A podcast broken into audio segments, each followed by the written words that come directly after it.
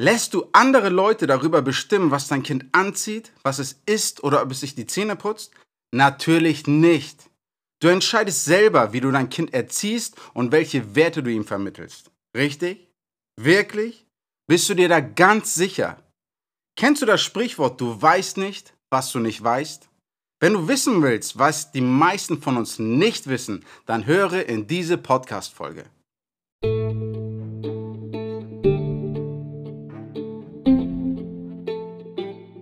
Hey mein Freund, herzlich willkommen beim From Dad to Dad Podcast. Du willst ein liebevoller Vater sein, aber trotzdem ein ganzer Kerl bleiben? Dann bist du hier genau richtig.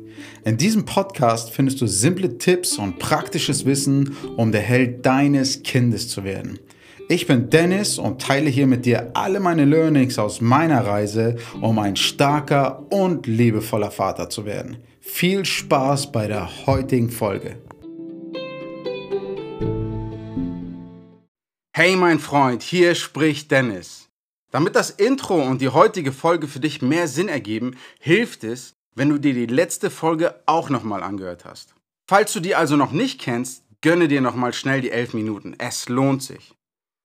In der letzten Folge ging es nämlich darum, unseren Blick von unseren Kindern abzuwenden und auf uns selbst zu richten.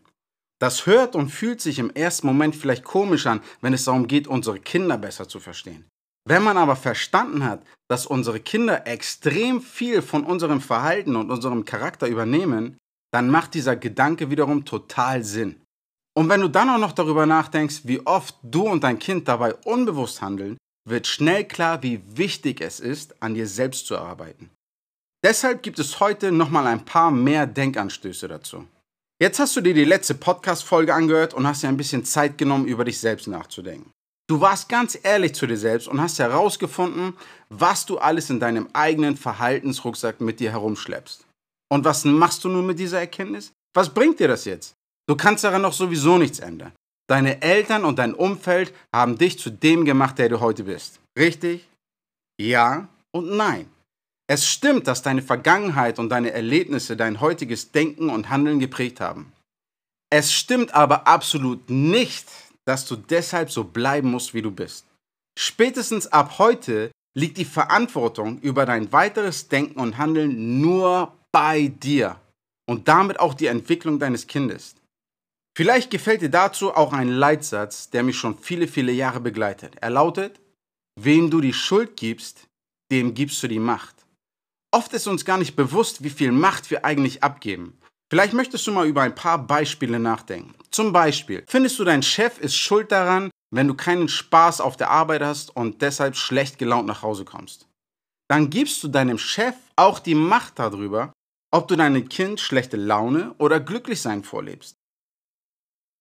Du gibst dem Kindergarten oder der Schule die Schuld daran, wenn dein Kind zu Hause Schimpfwörter benutzt. Dann gibst du die Macht darüber ab, wie dein Kind sich ausdrückt und welche Art von Sprache sein Denken beeinflusst.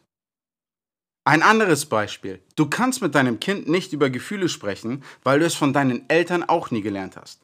Dann gibst du als erwachsener Mann immer noch Macht an deine Eltern ab und lässt sie über die Entwicklung deines Kindes bestimmen. Natürlich ist es für mich total easy, aus der Ferne solche Sätze hier ins Mikro zu hauen. Aber irgendjemand muss es dir ja mal sagen. Und dann doch am besten von Vater zu Vater. Ganz im Ernst, mir geht es nicht darum, dir ein schlechtes Gewissen zu machen oder dir ein Gefühl von Hilflosigkeit zu vermitteln. Ganz im Gegenteil. Ich möchte dich zum Nachdenken anregen, damit dir bewusst wird, wie viel Macht du über dein Leben hast, welchen Einfluss du auf dein Kind hast, was du alles verändern kannst und was du alles nicht zu akzeptieren brauchst. Deine Vergangenheit mag dich vielleicht zu dem gemacht haben, der du heute bist. Aber wer du in Zukunft sein wirst und welchen Einfluss du auf dein Kind hast, das liegt ganz allein bei dir und in deiner Verantwortung. Ich hoffe, dir ist mittlerweile klar geworden, wie wichtig es für die Entwicklung deines Kindes ist, wie du handelst, denkst und fühlst. Hoffentlich verstehst du, dass es nicht egoistisch ist, wenn du auch mal an dich denkst, an dir selbst arbeitest und dir Zeit für dich selbst nimmst. Falls du doch noch meinst, dich selbst immer hinten anstellen zu müssen, um den harten Kerl zu spielen, dann bringt dich vielleicht folgender Gedanke weiter. Du kannst deinem Kind nur beibringen, was du selbst weißt. Das bedeutet, dass es dir erst einmal gut gehen und du selbst glücklich sein darfst, damit es deinem Kind gut gehen und es glücklich sein kann. Hart ist das Leben schon oft von ganz allein. Dafür braucht dein Kind dich nicht. Lass uns jetzt mal kurz schauen und zusammenfassen, worum es bisher ging. Du hast einen riesen Schritt gewagt und in den Spiegel geschaut. Du hast dich mit dir selbst beschäftigt und verstanden, wie du tickst und was in deinem Rucksack alles rumliegt. Du bist sogar noch einen Schritt weiter gegangen und hast die Verantwortung übernommen für alles, was du ab jetzt denkst und tust.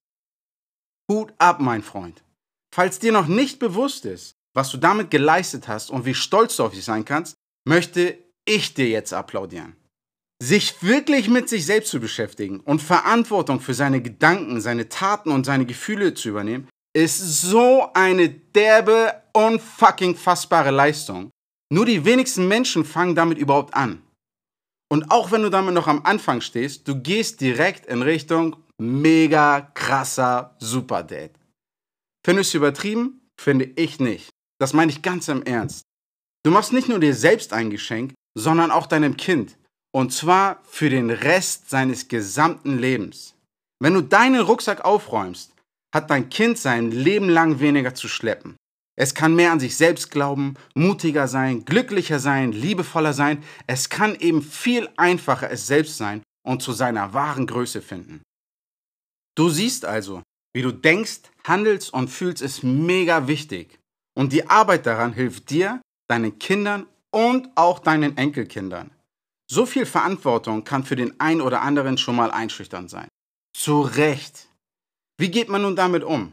Was macht man, wenn man bereit ist, Verantwortung zu übernehmen, aber Schiss hat und nicht weiß wie? Ganz einfach machen. Ich weiß, das hört sich jetzt an wie ein billiger Werbeslogan, aber genau so einfach ist es. Machen heißt nicht, von heute auf morgen deinen Verhaltensrucksack aufzuräumen. Machen heißt nicht, ab sofort deine Emotionen im Griff zu haben.